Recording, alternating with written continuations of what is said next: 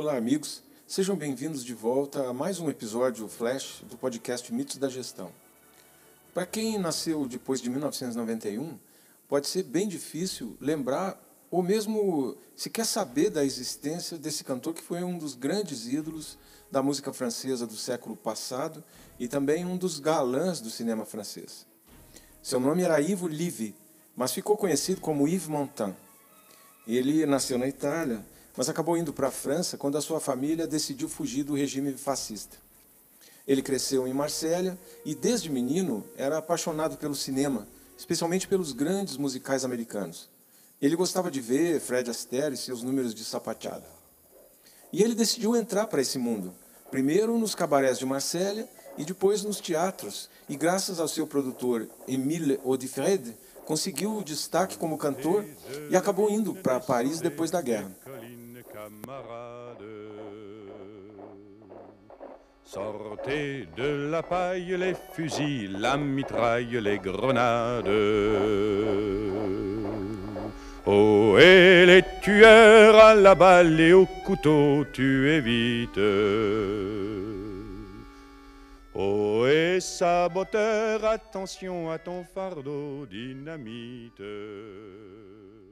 Em Paris, ele despertou o interesse e também o apoio de Edith Piaf, que já era um, uma celebridade na época, e acabou se tornando um astro da música francesa, com canções que marcaram época e foram grandes sucessos na Europa do século passado.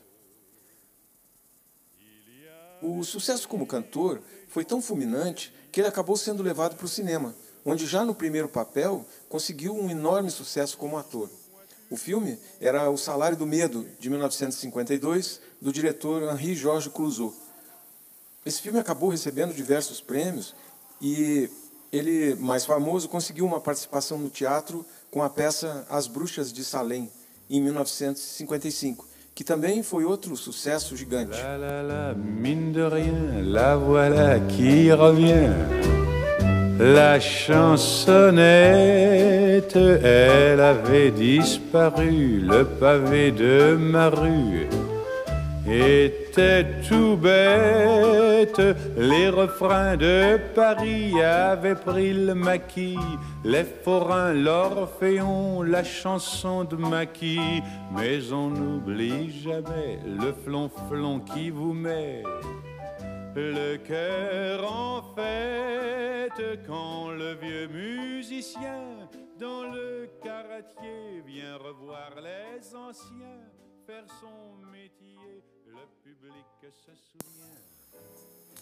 Daí, ele teve uma oportunidade de passar eh, pela Broadway, nos palcos da Broadway, onde ele teve uma passagem super bem sucedida, e a partir daí foi chamado para um filme com a Marilyn Monroe. O filme era Adorável Pecadora, de 1960. Era um filme musical de Hollywood que acabou virando um grande sucesso internacional. A consagração da crítica veio com uma trilogia política do cineasta Costa Gavras, onde ele participou de três filmes: o primeiro Z, depois Lavô e o último Estado de Sítio. Que aí, a partir de, desses três trabalhos, ele ficou mais conhecido como um ator engajado politicamente. Como ator, ele sempre fez muito sucesso ao longo das décadas de 1960, 1970 e 1980, quando trabalhou sob a direção de grandes diretores franceses como Claude Berry, Henri-Georges Clouzot, Jean-Pierre Melville, Henri Verneuil, Costa Gavras, Claude Sauté e Alain Corneau, alternando dramas, filmes políticos, thrillers e comédias. Muitos dos seus filmes se tornaram clássicos do cinema francês e ele acabou muito conhecido pelo seu compromisso político com a esquerda. Como ator, Montand atuou em muitos filmes e gravou muitas canções engajadas, nas quais sempre denunciava o extremismo. Olha, Yves Montand acabou se tornando um ativista do movimento pela paz e dos direitos humanos, e por conta desse ativismo, ele deu um recital no Teatro Olympia de Paris em apoio aos chilenos logo depois do golpe militar do general Pinochet. Mas aí, mais maduro, na década de 1980, ele fez uma completa inversão ideológica. Ele deu um cavalo de pau ideológico e não só aderiu, como tornou-se ativista das ideias do liberalismo. Isso aconteceu quando ele viu a repressão da revolta de Budapeste e a revelação dos terríveis crimes de Stalin em 1956. Suas convicções uh, ideológicas, a partir daí, começaram a mudar.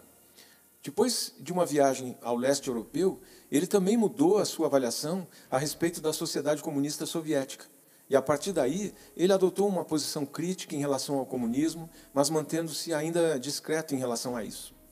Isso porque ele acreditava mesmo numa possível reforma do comunismo mas acabou rompendo definitivamente com o Partido Comunista e com a ideologia a partir da violenta repressão à Primavera de Praga, que aconteceu em 1968. Essa mudança de visão sobre a esquerda se refletiu também em uma mudança no seu repertório. As suas canções acabaram abandonando o terreno político para se concentrar nos temas mais tradicionais do charme, do amor e da nostalgia. E assim, ele decidiu colocar sua fama a serviço de causas mais consensuais, tipo causas médicas, humanitárias ou políticas, em termos mais amplos. Apesar dos seus compromissos ideológicos e do apoio público a causas específicas, ele, na verdade, nunca se filiou a nenhum partido político. Ele foi, sim, um ativista dos direitos humanos e do movimento pela paz.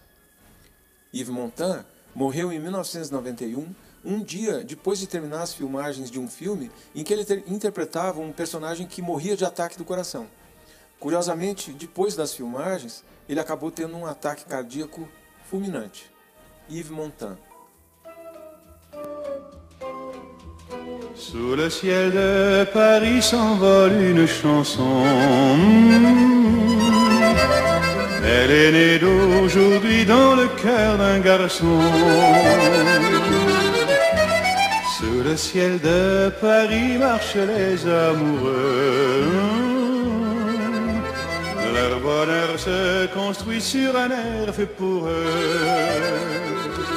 Sous le pont de Bercy, un philosophe assis, deux musiciens, quelques badauds, puis des gens par milliers le ciel de Paris jusqu'au soir vont chanter hmm, l'hymne d'un peuple épris de sa vieille cité.